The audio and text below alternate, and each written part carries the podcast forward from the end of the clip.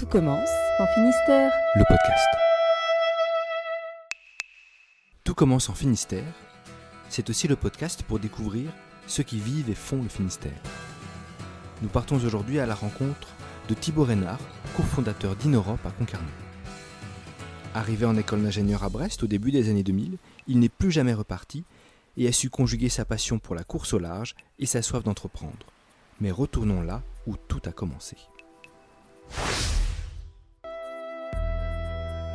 On est en septembre. euh, J'arrive effectivement à Brest où, euh, en plus, avec un temps assez, assez magnifique, j'ai découvert là, vraiment la, vie proche de la mer et, euh, et tout ce que ça ouvrait en opportunités. Quoi. Je me suis retrouvé dans l'école, euh, dans, l'équipe, euh, l'équipe de, de bateaux de, l'école. Et assez vite, je me suis retrouvé à, faire mes premières régates, à faire mes premiers bords sur des bateaux un peu plus typés course que ce que j'avais l'habitude de faire. Puis en plus, la navigation dans la rade de Brest, c'est incroyable. On est en mer sans être en mer, au milieu de euh, cette enclave finalement avec d'un côté la ville, de l'autre côté la verdure très très verte bretonne avec la presqu'île de Plougastel. Il y a des courants, il y a, plein d'effets de vent avec euh, bah, tous les différents vallons, même les buildings qui font un peu des dévents et compagnie. Et c'est vrai que la rade c'est un terrain de jeu incroyable, il y a plein de marques, plein de bouées donc pour faire des parcours un peu biscornus. Euh, voilà, donc vraiment euh, rade de Brest pour euh, commencer finalement la régate, c'était vraiment l'endroit parfait. C'était vraiment incroyable quoi.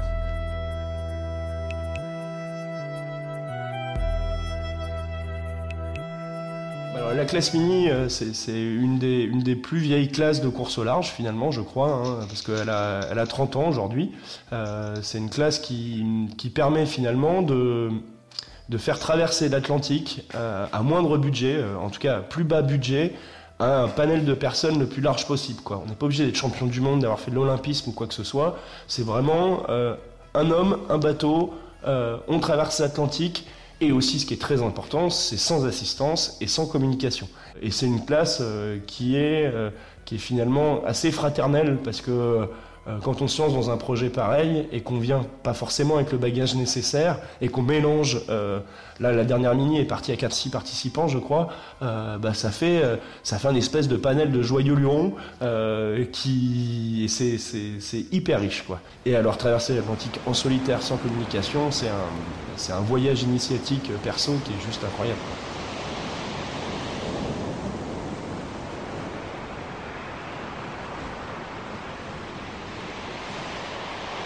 Je pense que là, le meilleur euh, souvenir que j'ai là-dessus, euh, c'est ma première grande course finalement, euh, qui est le pendant de la Mini Transat, qui est la course qui va aux Açores. Et donc du coup, c'est la première fois que j'allais que, j'allais loin tout seul sur mon petit bateau. Quoi. Et on part tranquillement des Sables d'Olonne. Et puis bah, assez vite, il y a un front dans le golfe de Gascogne. Et là, c'est vrai qu'on se retrouve un petit peu tout seul. Euh, bah, ce qu'il faut voir, c'est que quand on prend une tempête sur un petit bateau comme ça, c'est qu'on se fait vraiment balader. Il faut être sérieusement accroché au bateau, euh, à des carnets, longes et compagnie.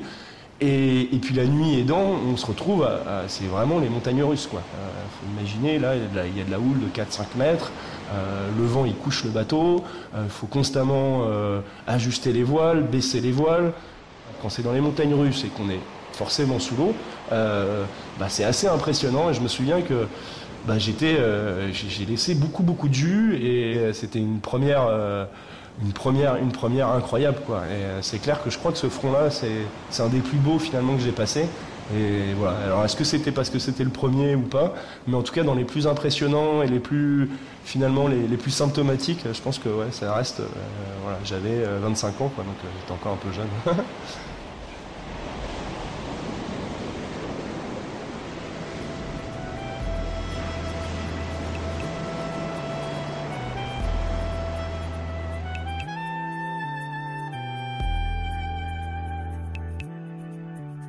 est on n'a pas forcément des moyens astronomiques, en tout cas on n'a pas forcément de finances perso.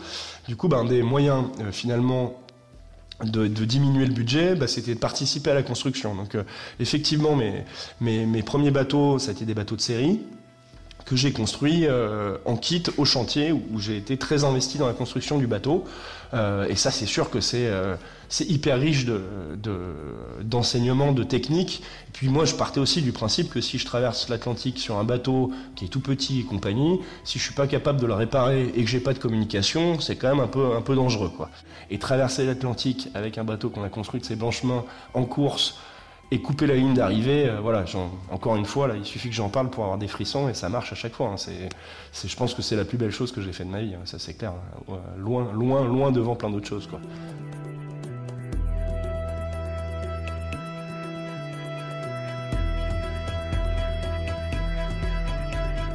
Je me suis vachement entendu avec euh, le mateloteur qui gérait un peu tous les bateaux de la, classe mini, euh, qui s'appelait Julien Barnet, qui, a été l'associé avec qui j'ai monté euh, ma société, la société InEurope. Et un jour, Julien revient, revient de son, atelier avec une idée de poulie, quoi, un concept de poulie. et du coup, bah, on, est, on a commencé à réfléchir comme ça sur un coin de table. vraiment les deux copains au fond du garage.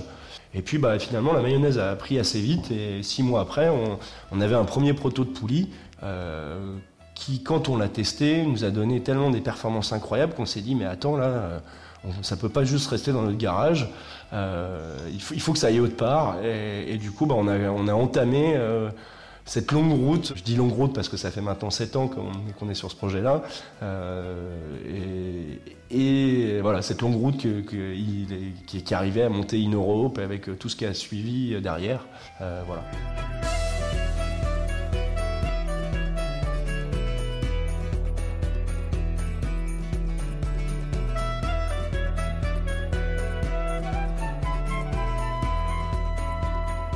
Historiquement, et c'est un concept, la poulie, c'est un, concept qui a, plus de 3000 ans, quoi. C'est vraiment un, vieux concept. Euh, globalement, c'est même le concept de la roue. Hein. Finalement, il y a un axe, une roue, des joues et un axe euh, de, fixation, quoi. Euh, globalement, ça ressemble à ça une poulie. Hein. Globalement, une poulie, ça sert juste à dévier un cordage et l'objectif, c'est que la roue tourne, quoi.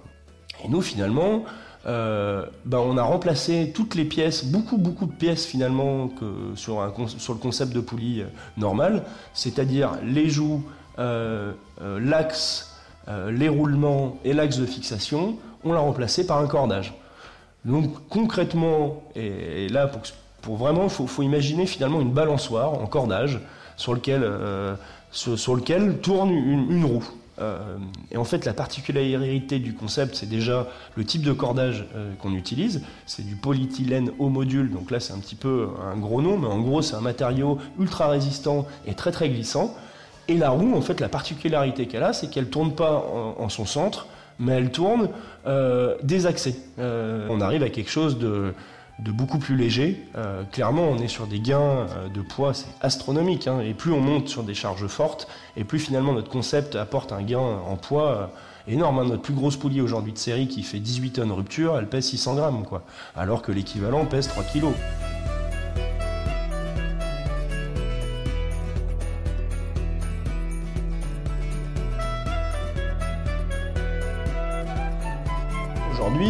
Réussi à avoir une fiabilité vraiment hors norme. Euh, on a des durabilités astronomiques. Hein. Francis Joyon a des poulies à nous depuis, depuis maintenant 3 ou 4 ans. Euh, il refuse de les démonter tellement il a confiance dans le concept. Euh, et on ne sait même pas finalement le nombre de poulies qu'il a à bord et surtout combien de milles on les, poulie, mais je crois que c'est astronomique. on multiplie peut-être par 10 la durée de vie d'une poulie sans entretien. Euh, et ça, c'est des choses bah, qu'on a découvert et, qu'on est en train bah, d'essayer d'améliorer, de mettre en avant et compagnie. Euh, parce qu'après, forcément, c'est un nouveau concept, euh, donc l'acceptation est compliquée, et en plus, elle fonctionne pas pareil qu'un roulement à vis. C'est pas, ça fonctionne, la, mécanique, la physique derrière est pas la même. Donc, euh, c'est pas tous les jours qu'on invente un concept aussi fort. Euh, en plus, il est né en France, au fin fond de la Bretagne, en Finistère. Et je trouve qu'il y a une vraie belle histoire à raconter autour de ça. Et voilà, la prochaine étape, c'est vraiment d'arriver à, à à, faire savoir finalement, à faire et faire savoir euh, euh, bah, cette belle aventure qu'on est en train de vivre chez InEurope et d'arriver à pousser le concept euh, voilà, le plus loin possible. Hein. Moi, c'est sûr que j'aimerais bien de voir de mon vivant notre concept de poulie sur des grandes grues.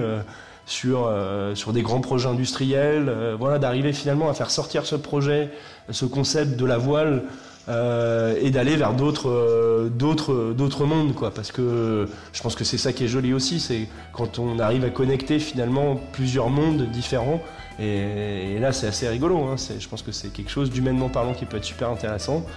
Euh, voilà. Et ça je pense que si on arrive à faire ça dans les années à venir ça serait je serais hyper hyper fier quoi. Mais voilà c'est aussi un vrai challenge et c'est ça fait partie de ça fait partie du chemin de lancer une innovation de rupture qui est, qui est mine de rien une sacrée aventure quoi